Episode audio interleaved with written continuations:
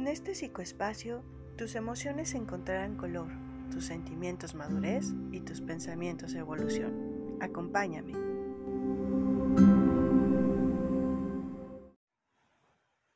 Amigos, gracias por estar en este psicoespacio de Luna Carmesí. Soy la psicóloga Dalia Valderas y el día de hoy quiero hablarte sobre responsabilidad afectiva. ¿Y de qué trata? Tal vez lo hemos escuchado en algún momento. Pues justo como su nombre lo dice, responsabilidad afectiva tiene que ver con hacernos responsables de nuestros afectos, de lo que sentimos. Desafortunadamente, dentro de nuestra sociedad se tiende mucho a tener la frase de ¿qué te hizo? ¿no? Refiriéndonos a que alguien nos tuvo que hacer algo para sentirnos tristes, enojados, frustrados, decepcionados, abatidos, confundidos, etc. Y en realidad, esta forma en que nos enseñan a culpabilizar al otro, justo nos deslindan de esa responsabilidad afectiva, de esa responsabilidad donde cada uno deberíamos de aprender a hacernos responsable de lo que sentimos. Yo recuerdo muchísimo una frase que nos decía en la licenciatura una maestra que explorábamos eh, esta teoría, ¿no? Sobre la responsabilidad del otro y sobre mi responsabilidad en cuanto a los afectos. Decía, nadie tiene el control remoto de tus emociones. Y esto es tan cierto ¿no? Y darnos cuenta de que nadie tiene ese control para hacernos sentir de tal o cual manera. Eso es madurez. Por eso es tan importante la responsabilidad afectiva, porque nos enseña a madurar nuestros afectos, algo que es muy importante para todos los ámbitos en los que nos relacionamos. Un ejemplo, ¿no? Cuando a un niño se le enseña esta madurez, esta responsabilidad afectiva, va creciendo y en algún trabajo pues le llaman la atención, a lo mejor este eh, pues lo regaña, ¿no? El jefe o le dice que debe de mejorar, etcétera, pues puede reaccionar de dos maneras. Imaginemos esa escena, ¿no? Donde en algún momento, tal vez cuando hemos estado trabajando o en nuestro trabajo actual, nuestro jefe nos llama la atención. ¿Y cómo reaccionamos con esa responsabilidad afectiva hacia lo que yo estoy sintiendo? ¿Lo tomo como una crítica constructiva? ¿Lo tomo como algo para mejorar en mí?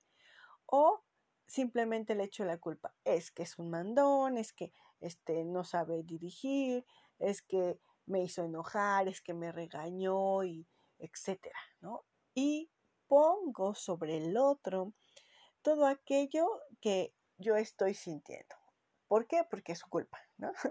Entonces, esa es una, eh, una forma de no hacernos responsables. La otra sería, pues, hacernos responsables, ¿ok?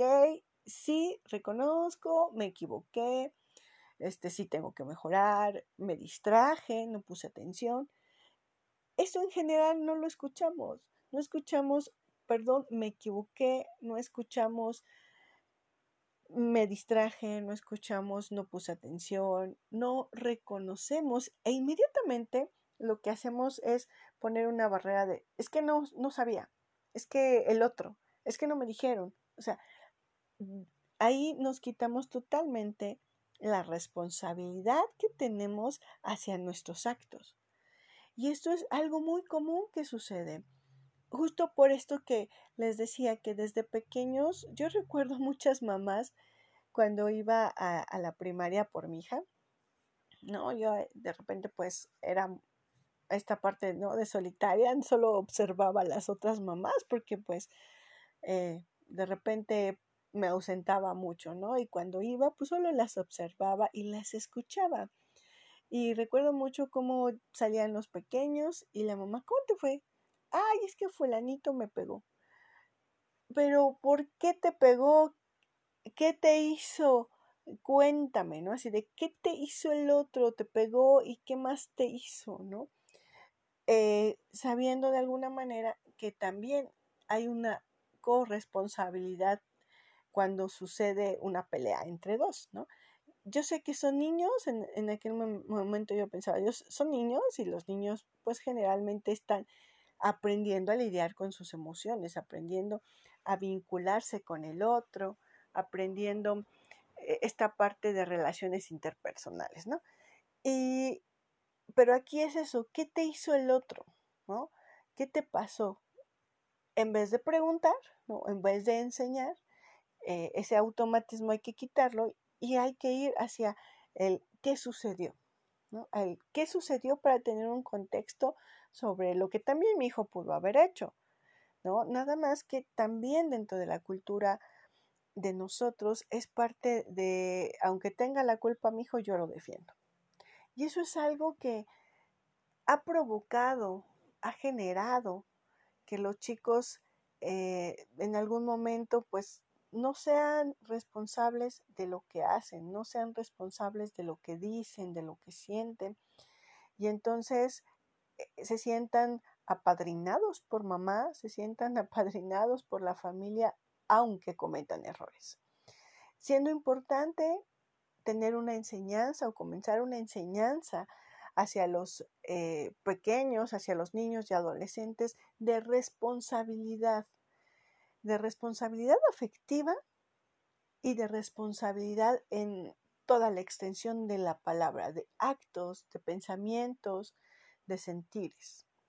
Entonces, si enseñáramos de esta manera, obviamente tendríamos más adultos responsables afectivos y adultos más responsables de sus actos. Se dice que los delincuentes, que los que se dedican como a esta parte de robar, justamente han sido apadrinados por sus familias para tapar esos errores que a pesar de que el chico haga tal o cual cosa, eh, los cubren, no permiten que se hagan responsables. Igual esto me viene a la mente un ejemplo, ¿no? De cuando llega a casa nuestro hijo y vemos que trae algo que no es suyo. Y preguntarle, ¿no? De quién es o cómo llegó hasta sus cosas. Y de repente pueden decir, no sé, no sé, y ok, nos quedamos con el no sé, pero realmente no saben, realmente no se lo tomaron a alguien. Entonces, esa es la parte que suena tan sencilla de un acto, de un momento que vivimos, donde le enseño, ah, pues traes algo que no es tuyo, no importa, ¿no? Le doy a entender que no importa, que pues, seguramente estuvo bien lo que hizo para obtenerlo. Entonces, aquí es importantísimo que como adultos abramos los ojos hacia ese eh, sentir responsable, hacia ese actuar responsable, hacia ese pensar responsable.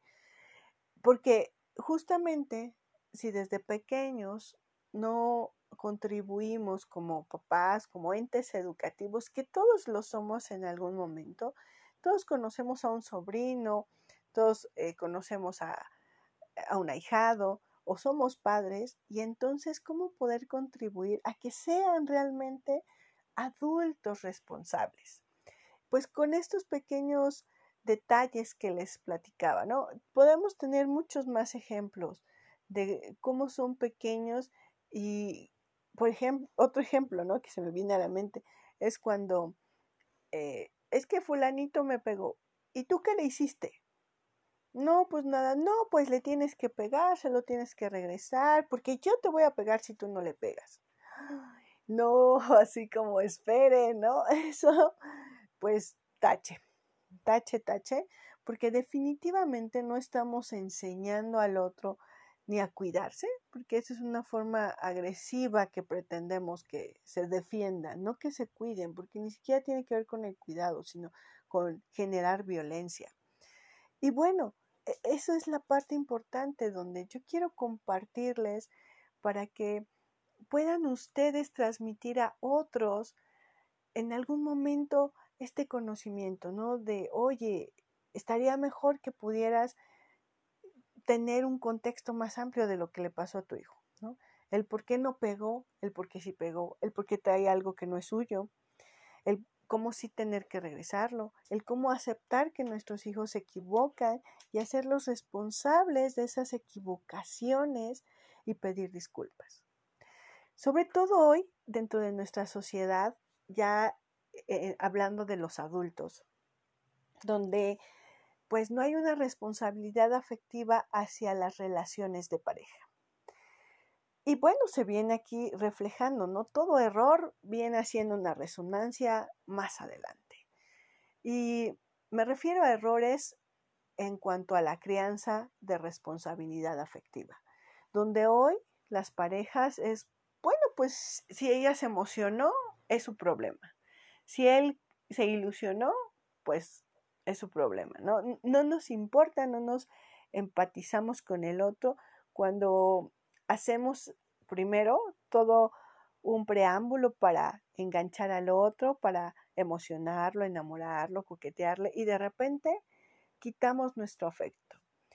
Hoy en día puede ser desde la circunstancia de poca responsabilidad afectiva o desde el miedo o desde la parte donde solo obtengo a lo mejor un placer sexual, que es como algo objetivo que hoy en día se da muy común, ¿no? Así de ah, solo tener varias relaciones de forma libre y después deslindarme.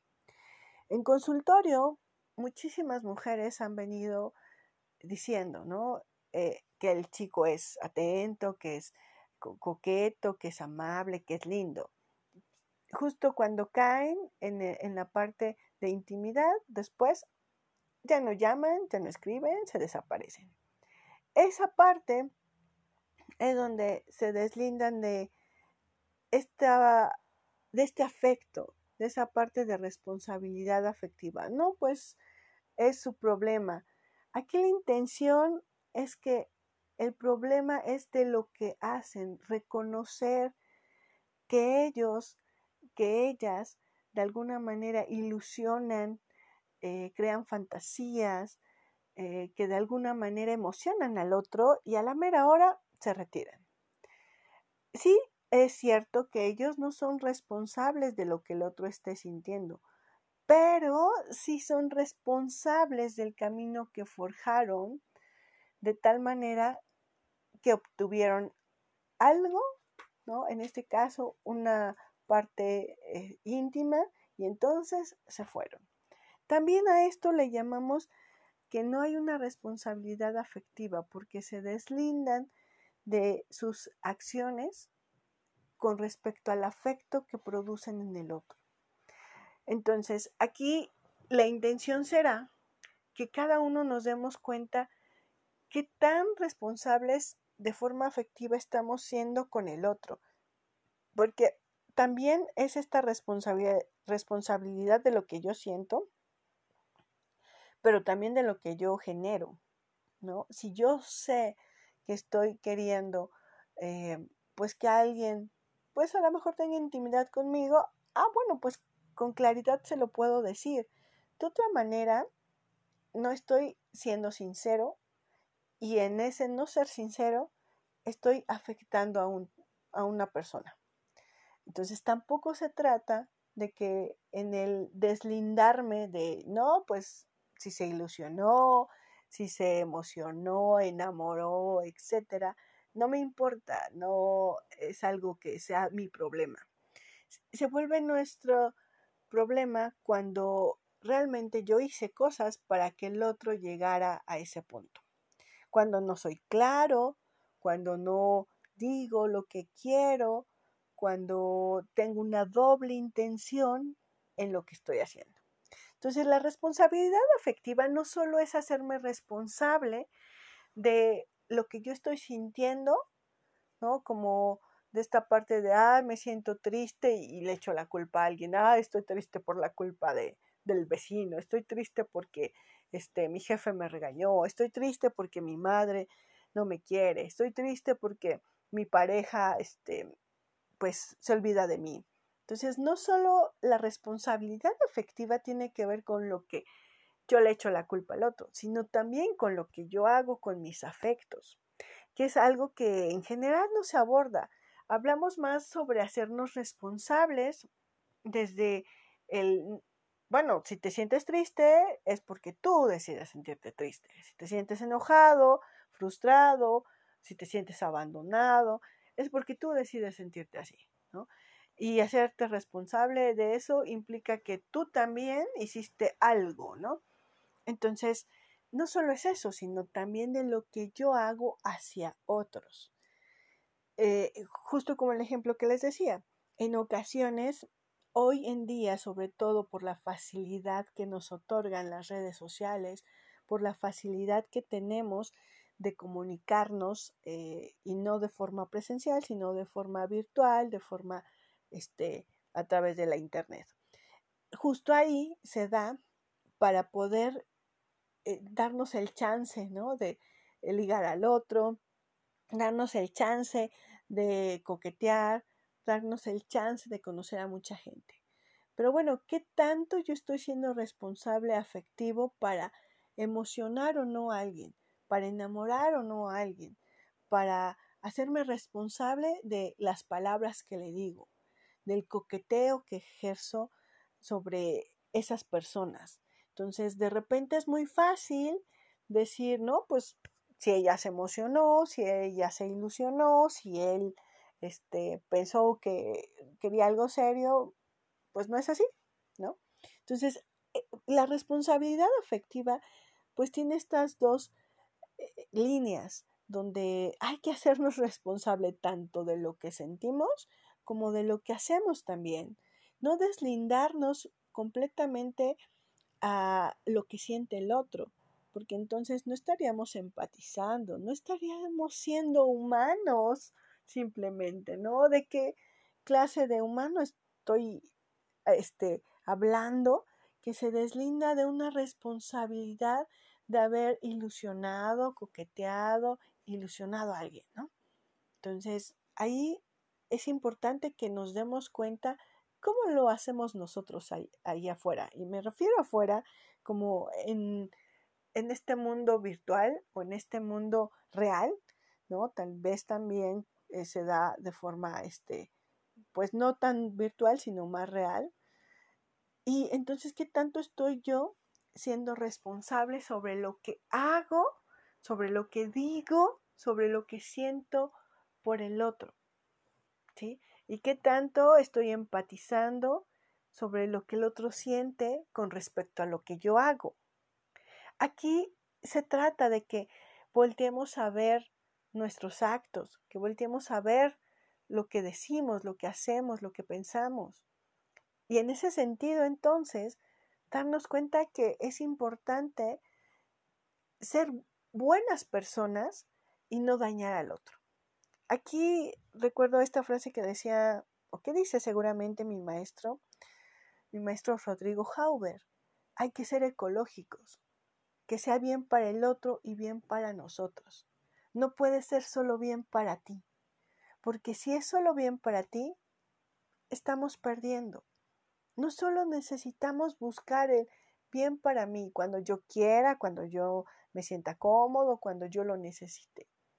Porque entonces nos olvidamos de la otra persona y entonces no estamos empatizando y entonces no nos estamos haciendo responsables afectivos. Entonces, hay que irnos indagando, hay que irnos, hay que ir a darnos cuenta qué tanto estoy yo haciéndome responsable de lo que hago, de lo que digo, de lo que siento hacia el otro. ¿Sí? ¿Y qué mensaje le estoy dando de tal manera que yo también me haga responsable de ese mensaje que doy? Y entonces, a la vez, me hago responsable porque ya lo conozco, ya sé cómo es hacerme responsable de lo que yo digo, ya sé cómo es hacerme responsable de lo que yo pienso, de los gestos que hago. Y entonces, como yo ya lo conozco, con facilidad puedo hacerme responsable cuando el otro hace algo sobre mí. Cuando el otro, tal vez, lo que decía en un principio, ¿no? me regaña, cuando el otro tal vez eh, de alguna manera me dice eh, sobre alguna situación que siente. Eh, para mí, yo hacerme responsable y decir, ok, puedo dejarme sentir frustrado, enojado, triste, decepcionado, eh, celoso, ¿no? con sentimiento de venganza. Yo puedo decidirlo porque ya conozco también de qué se trata. Entonces, este día, en este episodio, quiero llevarlos hacia esa reflexión, hacia esa reflexión sobre responsabilidad afectiva y no solo que tenga que ver con lo que yo siento, sino también con lo que yo doy, porque también esa es mi responsabilidad, no solo lo que yo siento, sino lo que le hago sentir al otro. Y muchos dirán así de, bueno, pues no es tu responsabilidad, ¿cómo va a ser mi responsabilidad lo que sienta el otro? Y estoy hablando de hacer ese análisis y de reflexionar sobre lo que yo digo para que el otro se ilusione, sobre lo que yo hago eh, con, hasta con doble intención, porque aquí todos lo sabemos cuando tenemos una doble intención hacia el otro.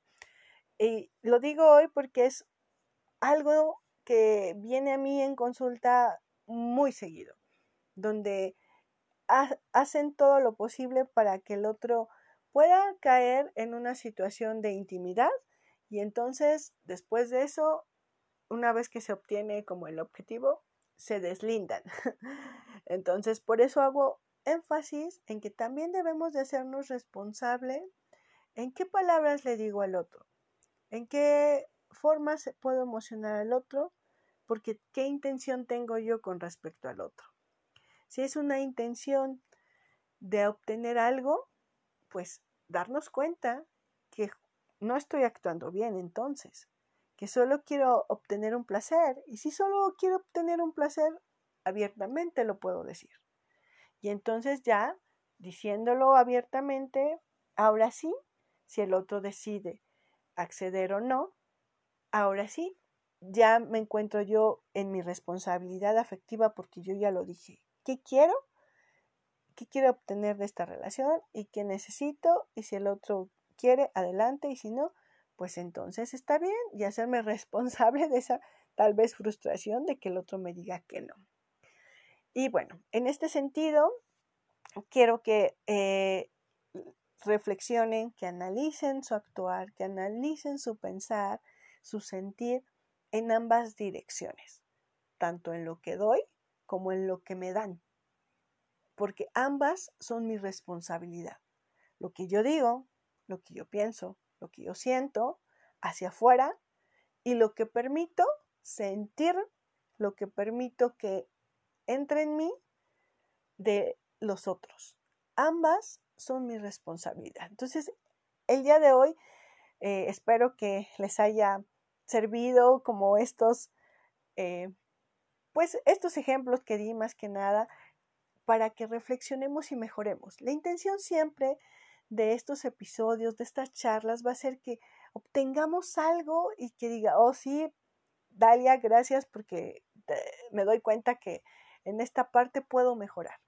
La intención va a ser siempre, a través de estas charlas, que busques tu evolución, que busques cambios para mejorarte, que busques siempre las maneras de hacer las cosas eh, para ti y para los demás cada vez mejor, hablando de esta responsabilidad ecológica, bien para mí, bien para los demás. Y bueno, si tienes alguna pregunta, si tienes alguna duda sobre este tema de responsabilidad afectiva, porque en realidad en ocasiones es difícil de comprenderla, ¿no? De, oye, Dalia, ¿por qué me estás diciendo que yo me tengo que ser responsable de lo que le digo al otro y de lo que el otro sienta? de lo que yo diga sí. Y entonces ahí darme cuenta qué efecto puede tener.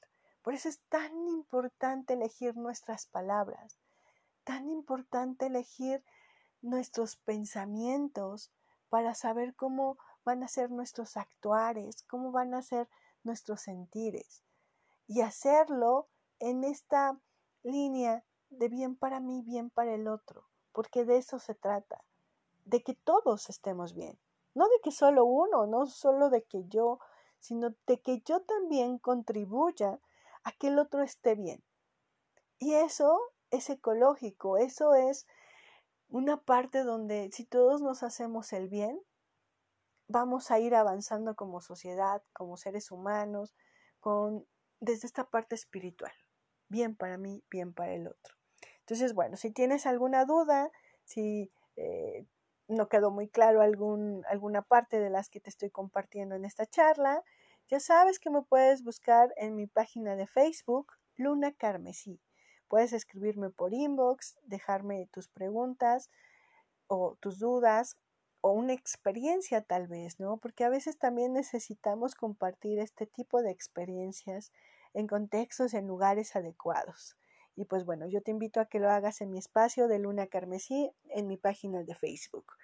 Pues muchas gracias, soy la psicóloga Dalia Valderas. Gracias por haber llegado hasta aquí. Si tienes algún tema de sugerencia para compartir, que yo te comparta, adelante, escríbeme. Me encanta que me escriban, me encanta que me pregunten y pues bueno, estoy en la total disposición. Te mando bendiciones. Gracias.